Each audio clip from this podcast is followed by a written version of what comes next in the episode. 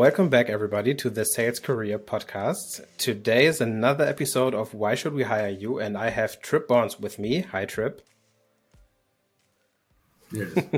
people were not able to hear you actually, but you waved. So I'm translating it for people that cannot see it. Trip waved really friendly. Very cool. Uh, Trip, give us your personal elevator pitch. Why should someone hire you?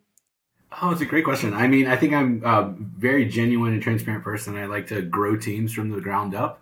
I give um, people, they're, I don't know, I'm very good at motivating to potential and uh, making sure people realize that they have a lot of skills, whether they've tapped into them or not. So, spent 15 years working in the um, staffing world, which means helping people who need jobs get jobs.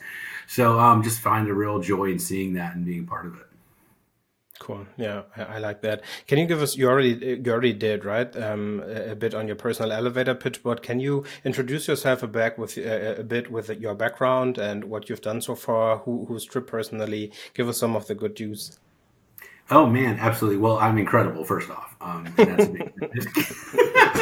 um, no, I think it's um, I, some of the, the big stuff. I've worked in um, large enterprise companies, helping um, people in blue collar jobs get um, kind of their next step into permanent positions in companies, um, specifically in the hospitality world. I'm pretty like I think of myself as pretty hospitable, but also see like the great joy that comes with that when people both experience hospitality, but also get to be a big part of it.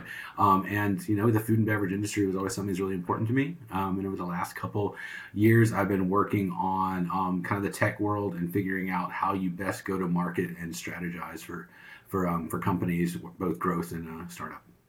Yeah. Okay. Cool.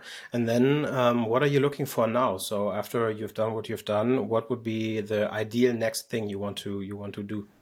Yeah, no, it's, it's a really great question. I, um, again, I'm a big fan of kind of growing things from scratch and really kind of getting things off the ground and putting all the hard, hard work involved with that. So um, for me, I love the idea of working with startup or growth companies, both on the sales side, whether it be account management, customer success, or um, even kind of go to market strategy and, and, and, sales in general. So I think that's what's next for me long term. I know we've taken a hit in the tech world over the last couple of months, and that's why I'm standing on this lovely podcast with you, Tyrone. So thank you so much for that. Um, but yeah, I'm looking forward to what's next, and I think there's a lot out there. Uh, it's just a matter of finding the right niche and learning that I don't need to settle for for something as well. And so where it comes to finding exactly what is important to me and finding that marriage between that and another company is really important to me. Yeah, sounds really good. Awesome. Then let's close off with a fun fact about yourself.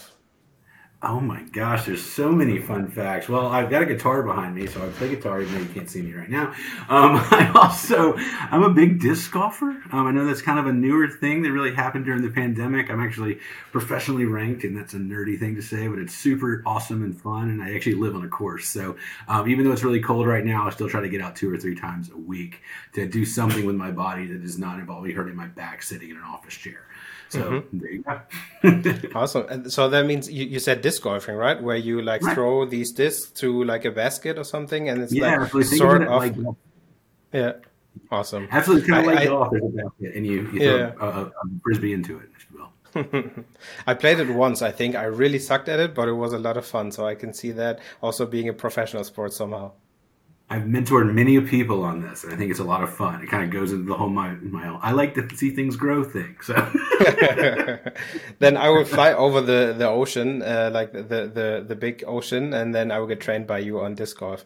Trip, thanks for coming on the show. That's a wrap. Um, everyone that is listening, check the show notes. You will see uh, Trip's LinkedIn profile there. Reach out to him, and then you will be on a job very soon again. Thank you so much, Tyrone. It's been a pleasure, man.